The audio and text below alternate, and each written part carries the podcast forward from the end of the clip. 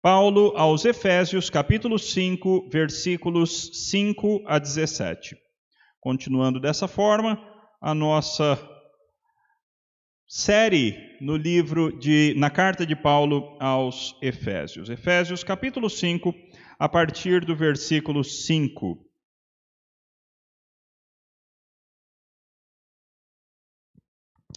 Diz assim a palavra do nosso Deus: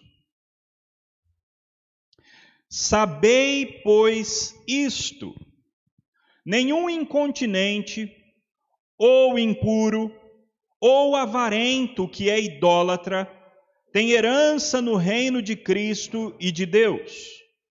Ninguém vos engane com palavras vãs, porque por essas coisas vem a ira de Deus sobre os filhos da desobediência. Portanto, não sejais participantes com eles, pois outrora erais trevas, porém agora sois luz no Senhor. Andai como filhos da luz, porque o fruto da luz consiste em toda bondade e justiça e verdade, provando sempre o que é agradável ao Senhor.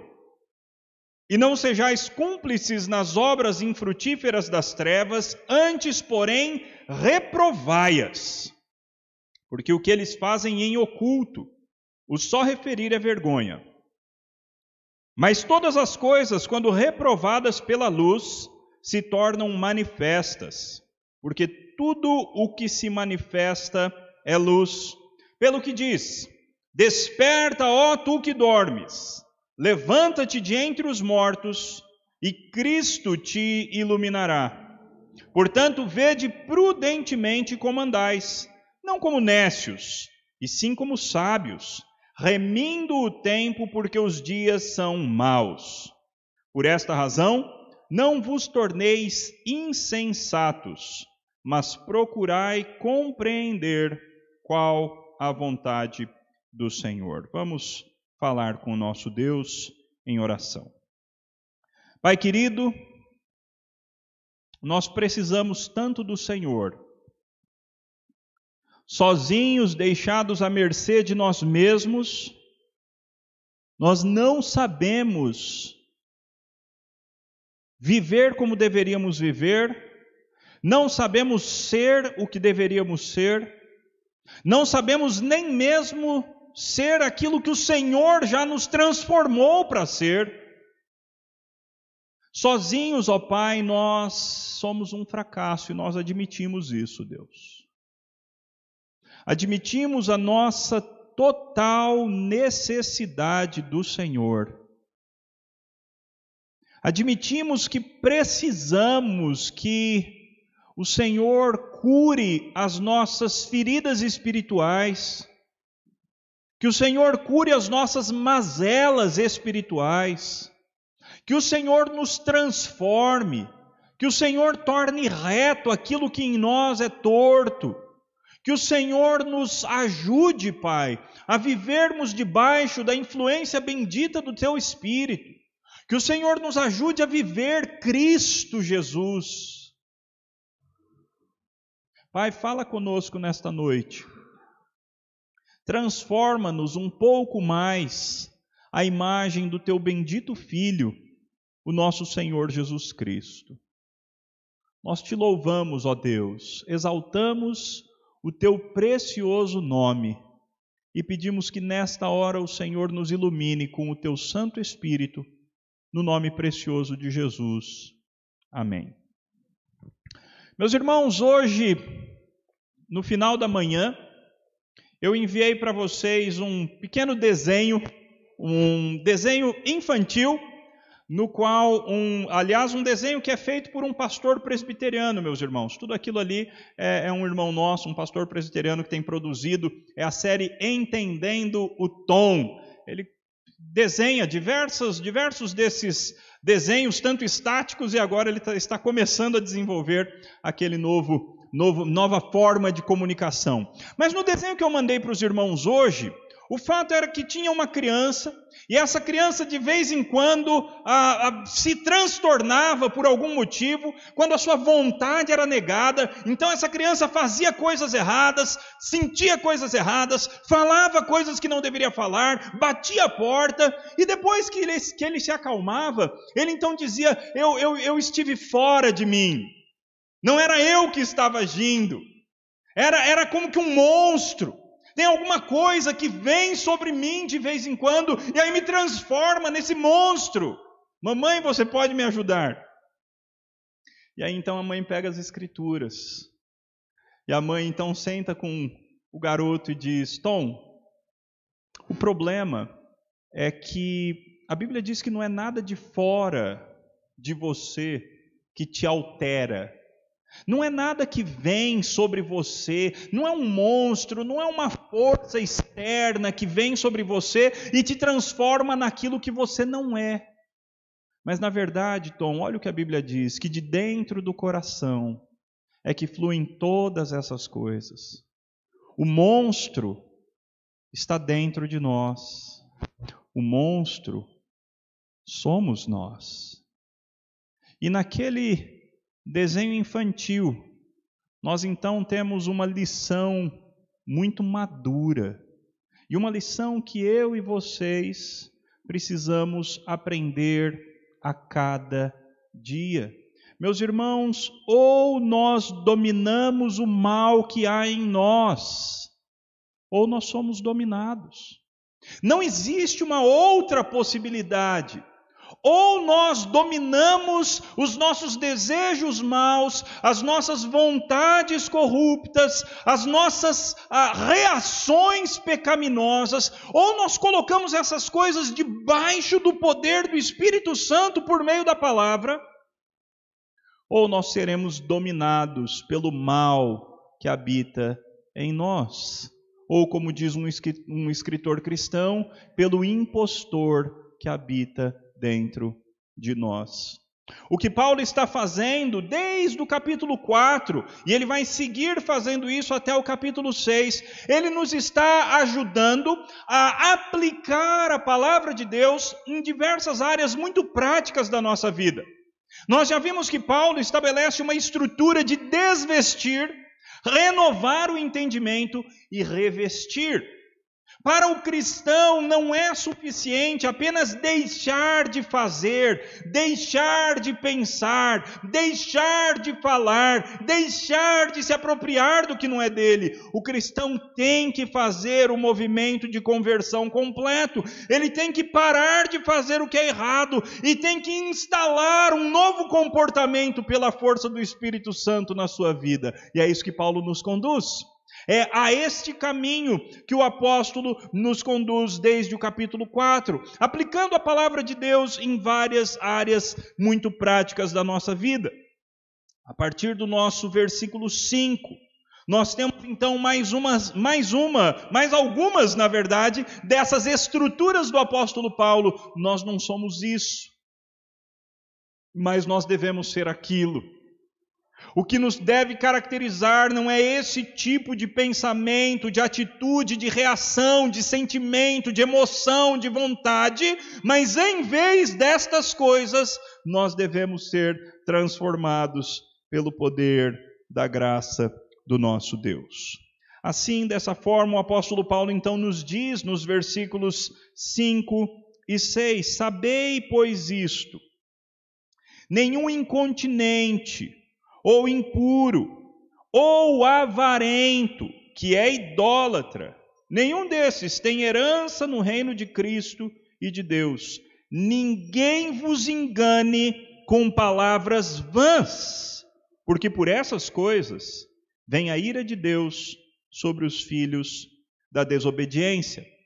A primeira, o primeiro contraste que o apóstolo Paulo apresenta aqui nesse texto é que nós, meus irmãos, não estamos debaixo da ira de Deus, ou não devemos viver de tal forma que nós atraiamos sobre nós a ira de Deus, mas ao contrário disso, nós devemos viver como tais pessoas que têm herança no reino de Cristo e de Deus. Notem como é essa a estrutura de contraste que Paulo estabelece no final do versículo 5. Ele dá essa lista de pecados, os impuros do ponto de vista sexual, esses que não conseguem se conter nas áreas sexuais, aqueles que são impuros em áreas morais, aqueles que amam o dinheiro, que são cobiçosos de muitas coisas, todos esses são idólatras.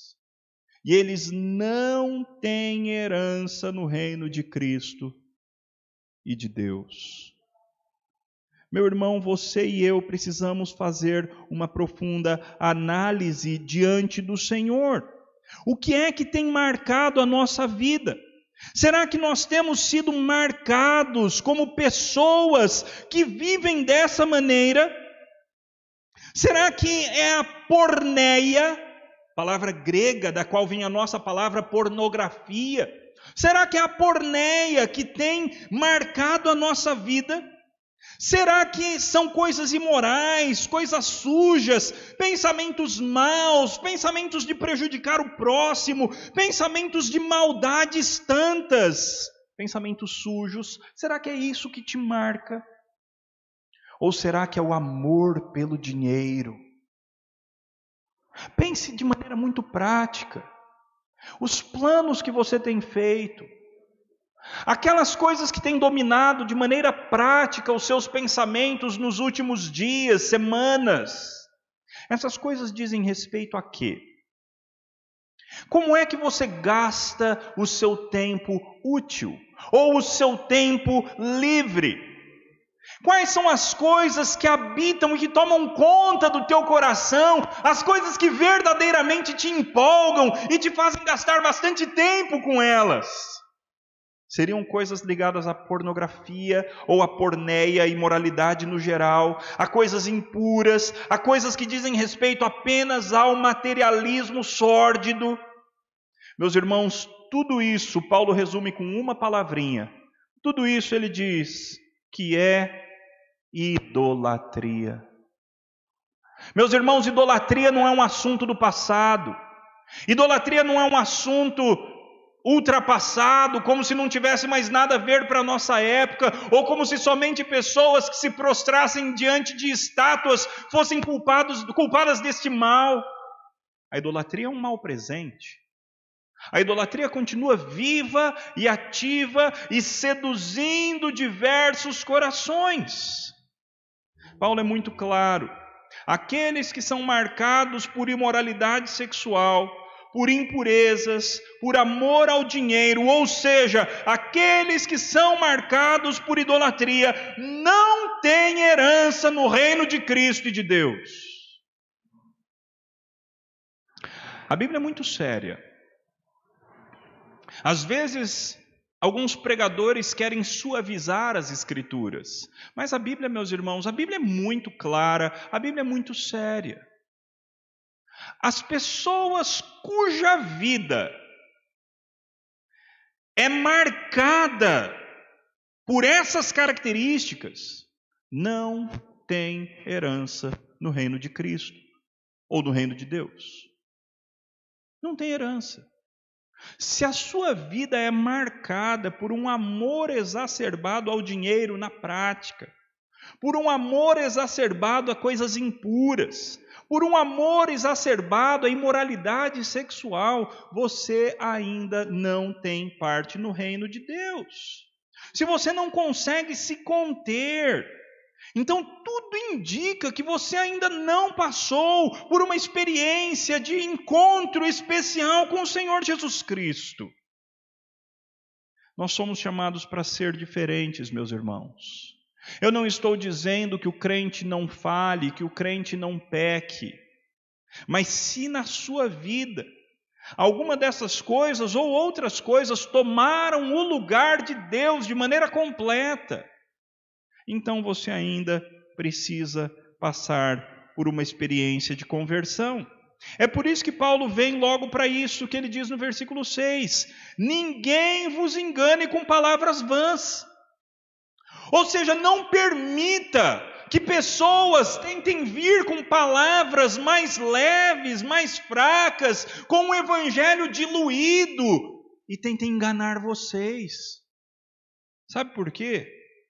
Porque por essas coisas, aquelas que Paulo acabou de alistar, por essas coisas é que vem a ira de Deus sobre os filhos da desobediência.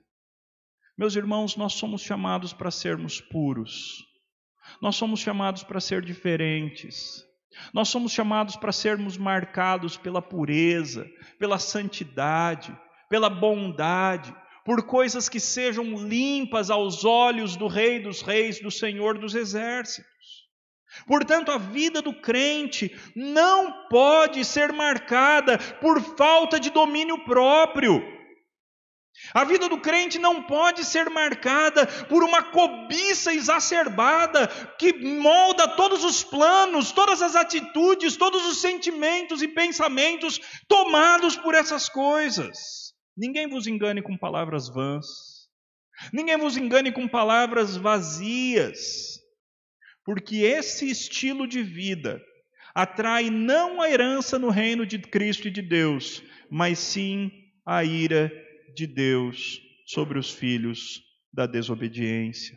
E aí então Paulo conclui essa primeira parte de maneira muito clara, portanto, não sejais participantes com eles. Não aceitem os convites daqueles cuja vida é marcada por essas coisas. Não aceite as propostas daqueles que vivem desse jeito. Não aceite viver praticando, quando você está no grupo, praticando as mesmas coisas que as pessoas que estão naquele grupo mal, contrário ao Senhor, praticam. Meus irmãos, nós cristãos temos que tomar muito cuidado com aquilo que nós assistimos. Porque, irmãos, os grandes diretores, presidentes e donos dos maiores estúdios de produção de conteúdo, meus irmãos, eles não são crentes.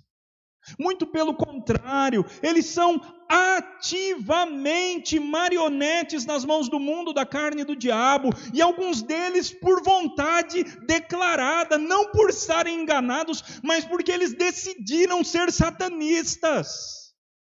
Decidiram ser contrários à família, decidiram ser contrários às escrituras. E toda essa produção de conteúdo, irmãos, não nos enganemos, ela visa nos deformar. Ela visa alimentar não o Espírito Santo de Deus, mas o mal que habita em nós. Não participe. Não participe. Meus irmãos, nós cristãos precisamos aprender a ser mais e não menos radicais. Nós vivemos numa época muito aberta, nós vivemos numa época muito condescendente, nós vivemos numa época muito permissiva. E é mistério, meus irmãos, é necessário que nós aprendamos a nos guardar de maneira mais radical. Só um pouco não tem problema, tem problema sim se é a tua alma que está em jogo, se é fazer parte, se é, imagine, se as opções são viver de maneira santa e ter herança no reino de Cristo e de Deus, ou viver de maneira ímpia e ser um filho da desobediência e ter a ira de Deus sobre você, isso não é motivo suficiente para sermos radicais. Esse é o primeiro contraste, então, que o apóstolo Paulo apresenta. Não vivam como os filhos da desobediência, os filhos da ira, aqueles cuja vida está atraindo a ira de Deus sobre si, mas pelo contrário, vivam como aqueles que vão herdar o reino de Cristo e de Deus. No versículo 8, Paulo muda de assunto, ele continua desenvolvendo, mas ele vai mudar de metáfora. E agora o apóstolo então diz assim: Pois outrora, Antes éreis trevas, porém agora sois luz no Senhor. Andai como filhos da luz. Porque o fruto da luz consiste em toda bondade e justiça e verdade, provando sempre o que é agradável ao Senhor, e não sejais cúmplices nas obras das trevas, antes, porém, reprovai-as, porque o que eles fazem em oculto, O só referir é vergonha. Mas todas as coisas, quando reprovadas pela luz, se tornam manifestas, porque, porque tudo o que se manifesta é luz. Pelo que diz: Desperta, ó tu que dormes, levanta-te de entre os mortos, e Cristo te iluminará. Agora fica clara a metáfora e a, e a oposição, o contraste que Paulo está usando. Nós não somos trevas, nós somos luz, meus irmãos. Nós seguimos aquele que é a luz e nós também somos luz. Jesus Cristo disse isso que nós fomos chamados para sermos luzes, como que colocadas no alto de um lugar, não debaixo de uma cama, para que ela fique escondidinha, mas uma luz colocada num candeeiro alto, para iluminar todo o cômodo. O cristão tem que fazer diferença onde ele está. O cristão tem que incomodar as trevas pelo simples fato de que ele está presente em determinado lugar. Nós já fomos trevas. E talvez você se lembre. E Paulo faz questão de evocar isso à nossa memória. No versículo 8 ele diz: Pois outrora erais trevas. Vocês já foram marcados pelas trevas. Vocês já foram marcados por sentimentos de morte, por pensamentos de morte, por atitudes, emoções caracterizadas pelas trevas. Mas agora vocês são diferentes. Agora vocês são luz. E uma luz que não é própria, mas é uma luz derivada da luz do Senhor. Meus irmãos, nós somos nesse sentido como a lua, não tendo luz própria, mas recebendo a luz do nosso Senhor Jesus Cristo, nós então iluminamos a luz dele para o mundo. É isso que nós somos. Cristo transformou a nossa identidade. Cristo nos fez pessoas diferentes, não mais marcadas pela morte e pelas trevas, mas pessoas marcadas pela luz. Então, o imperativo é o mais lógico que poderia ser, não é? Seja da luz, viva como um filho da luz, ande na luz, pratique as obras da luz andai como filhos da luz. Note que um pouco antes, no versículo 6, Paulo tinha dito que outros são filhos da desobediência, mas nós, meus irmãos, não por nada de nós mesmos, não por mérito próprio, mas por pura graça salvífica de Deus, que Paulo declarou tão bem no capítulo 2 e no capítulo 1. Pela graça, nós somos filhos da luz então ande de acordo com aquilo que você já é. Não permita que o mundo, a carne e o diabo tentem deformar aquilo que você é, tentem apagar a sua luz. Meus irmãos, não é à toa que vários cânticos são marcados por essa, essa temática, não é? Minha pequena luz eu vou fazer brilhar. Brilha Jesus, e vários outros cânticos marcados por essa temática da luz, porque, meus irmãos, nós somos marcados e deveríamos ser marcados por uma prática de vida característica da luz. E aí então você pode perguntar: ok, eu entendi a metáfora, mas na prática o que, que é isso? Na prática, assim, na vida prática, o que é ser marcado pelas obras da luz e viver na prática como um filho da luz? Olhem que versículo maravilhoso, versículo 9, que coisa mais prática. Porque o fruto da luz consiste em toda bondade e justiça e verdade. Você quer ser um filho da luz? O que, que é ser um filho da luz? Três coisas muito práticas. Seja bom. Seja bom. A nossa tendência, meus irmãos, é retribuirmos o mal com o mal. A nossa tendência é toma lá, dá cá. Se alguém nos faz o mal, nós então fazemos o mal mais um pouquinho. Se alguém nos prejudica, nós então queremos prejudicar com mais um pouco. Nós temos uma tendência corrupta, natural, meus irmãos, por causa do pecado, Temos uma tendência terrível ao egoísmo.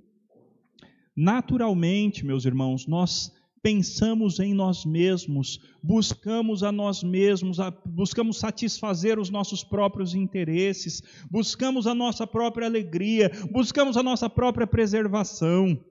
O convite e a ordem do apóstolo Paulo é a seguinte: pratique e produza do fruto da luz. Primeiro gomo desse fruto é a bondade. Seja bom. Seja bom, tenha sentimentos bons. E pratique o bem para com as pessoas. Seja cuidadoso para com os outros. Não tenha em vista só o que é propriamente seu, mas tenha em vista também o que é dos outros. Preserve não somente a você e as suas coisas, mas ao outro e as coisas do outro, a reputação do outro. Faça o bem, mesmo que você não vai levar absolutamente nada em troca. Faça o bem, pratique a bondade, Faça, seja gentil para com as pessoas, faça o bem, seja marcado pela luz. O segundo aspecto, o segundo gomo desse fruto é a justiça. Justiça na Bíblia tem a ver com questões de atuar quando você vê alguma coisa injusta. A justiça na Bíblia diz respeito a você vê uma injustiça, então você age de alguma forma para minimizar aquela injustiça cometida. Justiça na Bíblia tem a ver com envolvimento em questões que são justas. Meus irmãos, nós sabemos que nós vivemos numa sociedade altamente desigual.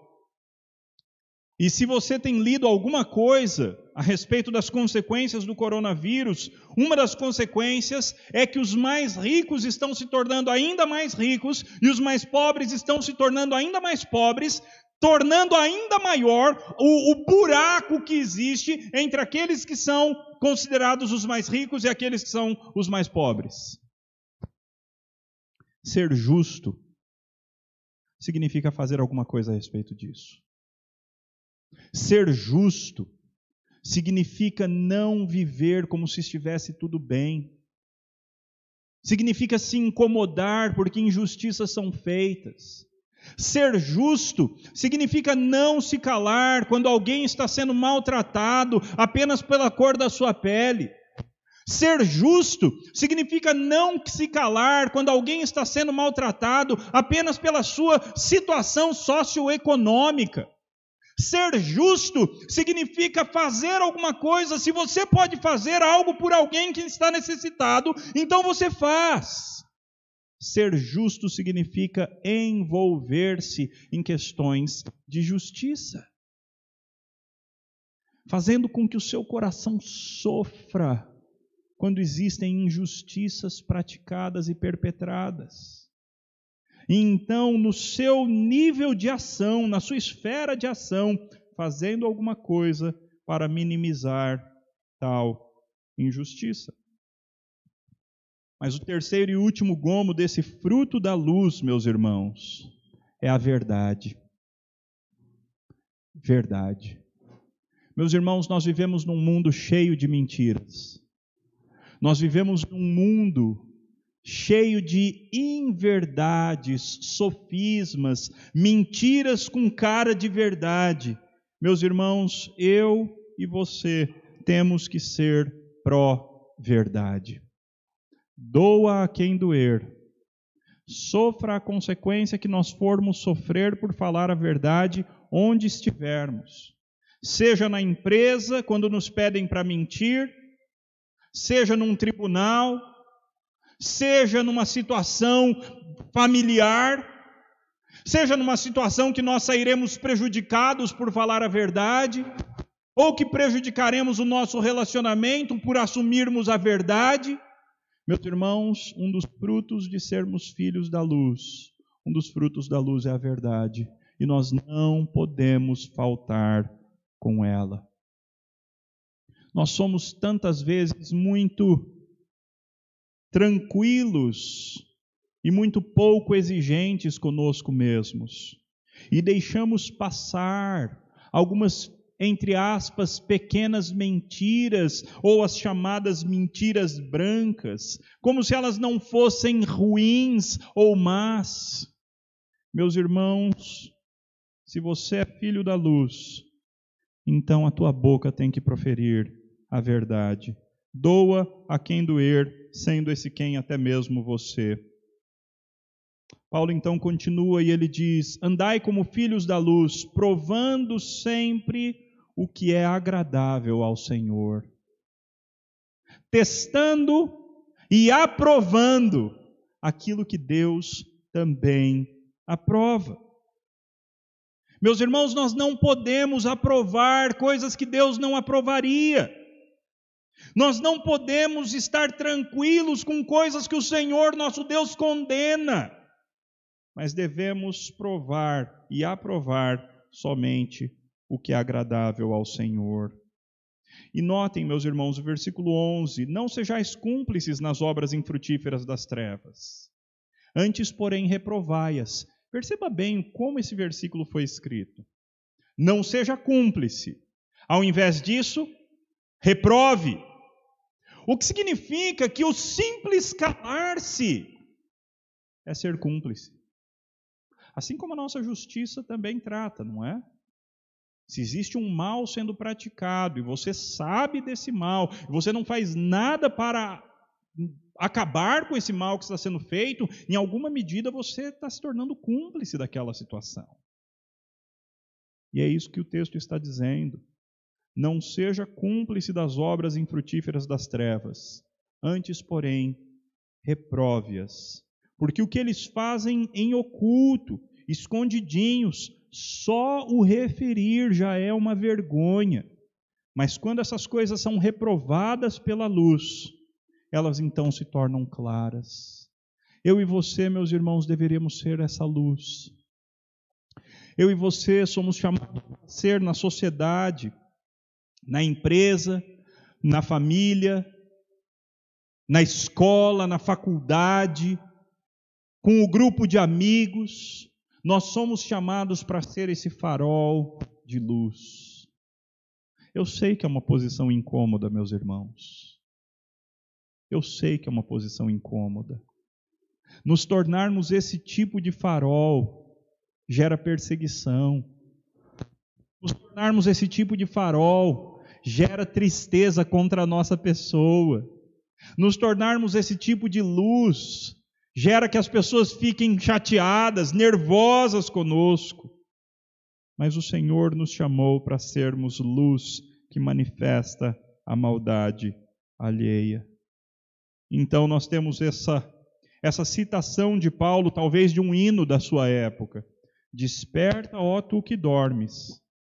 Levanta-te de entre os mortos e Cristo te iluminará. Desperta. Não podemos continuar dormindo.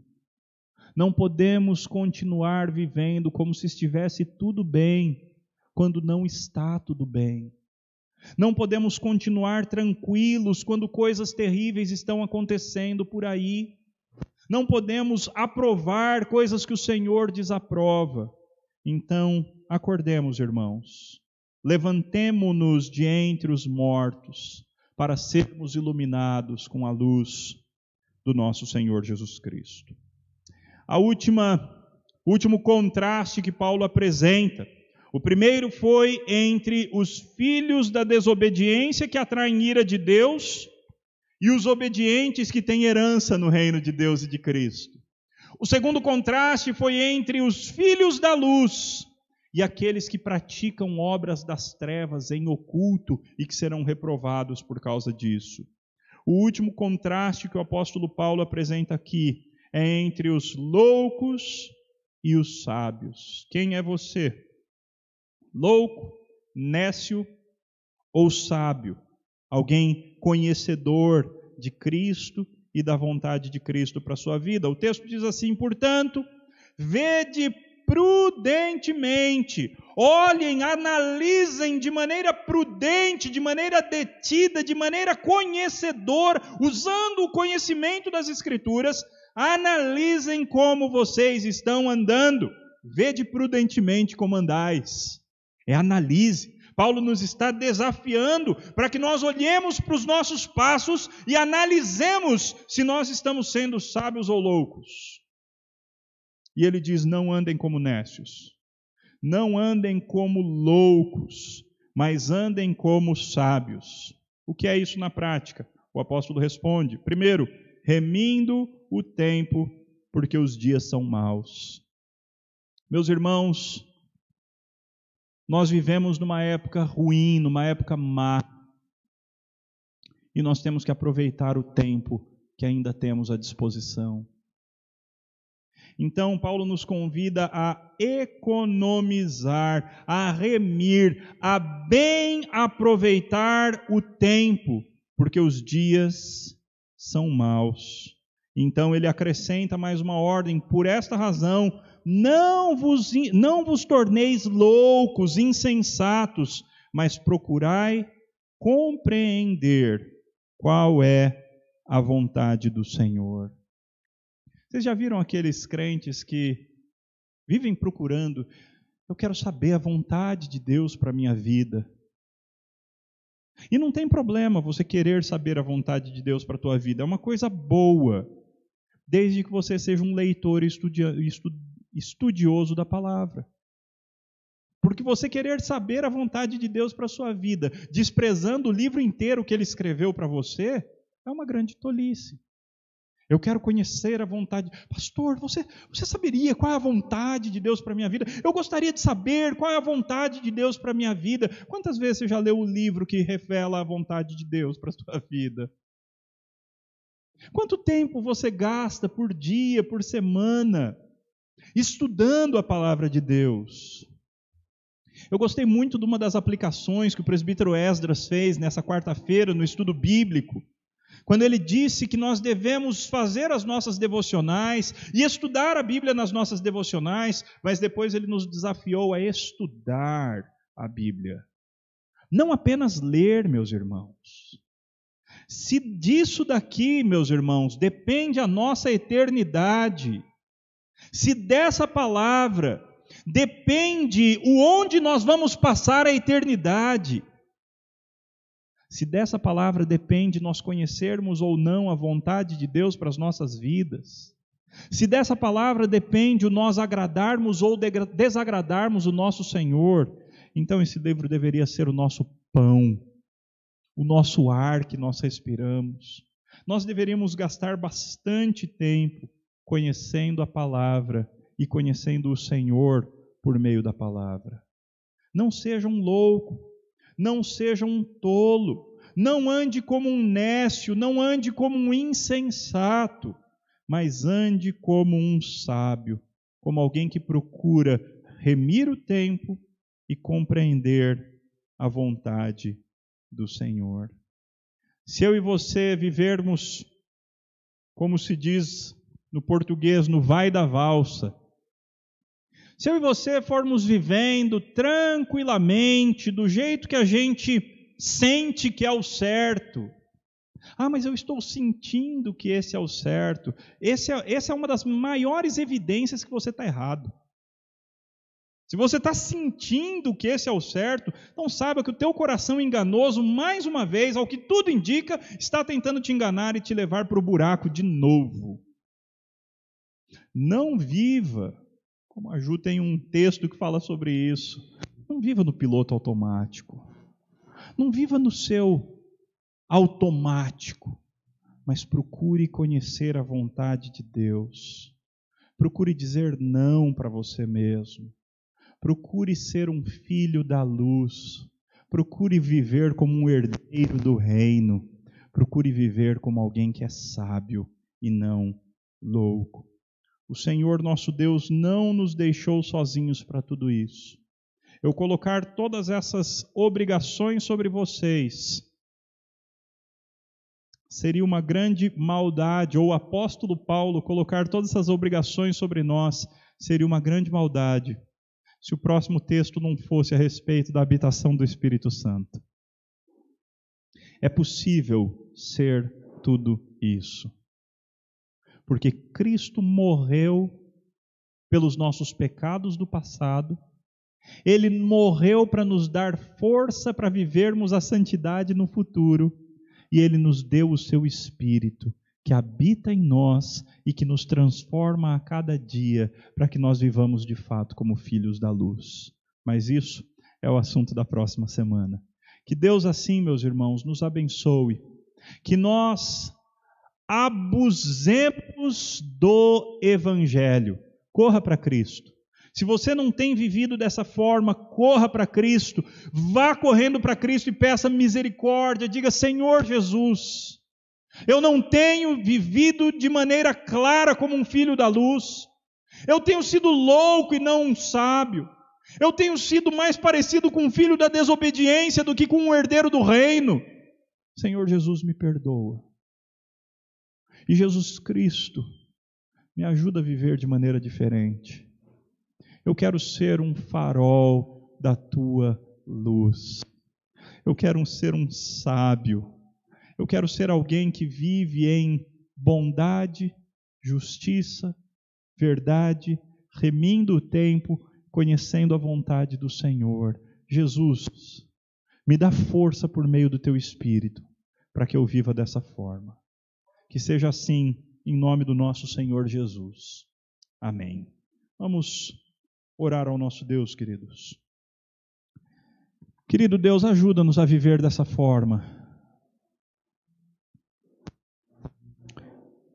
Pai, que grande glória sabermos que nós temos herança no reino de Cristo e de Deus. Quem somos nós, Pai, para termos herança no reino? Por algum acaso somos príncipes, princesas? Sim, Deus. Assim o Senhor nos fez pela fé. O Senhor nos transformou em filhos do Rei. O Senhor nos adotou e por isso nós temos herança no reino de Cristo e no reino de Deus, pela graça, maravilhosa graça de Deus. Graça que não somente nos justifica e nos deixa vivendo sujos neste mundo, mas a tua graça é completa. A mesma graça que nos justifica no tribunal de Deus é a graça que nos santifica no nosso dia a dia, que nos torna maridos melhores, esposas melhores, pais melhores, mães melhores, profissionais melhores, estudantes melhores, amigos melhores. É a tua graça que nos habilita a sermos luz e reprovarmos as obras das trevas, mesmo quando isso trouxer um preço alto contra nós. Ajuda-nos, portanto, ó Deus. Ajuda-nos com a força que vem do Senhor Jesus Cristo. Que sejamos luz no Senhor. É no nome dele a luz por excelência, Jesus Cristo, que nós oramos. Amém. Queridos, nós vamos encerrar nosso culto com o cântico de mais um hino. Assim eu convido a equipe para que venha aqui à frente. E nós entoaremos o hino de número 115, unido unidos, unido com Cristo. Como é possível nós sermos tudo isso que a palavra de Deus acaba de exigir que sejamos unidos com Cristo. Isso é totalmente possível. Entoemos este hino para a glória do nosso Deus.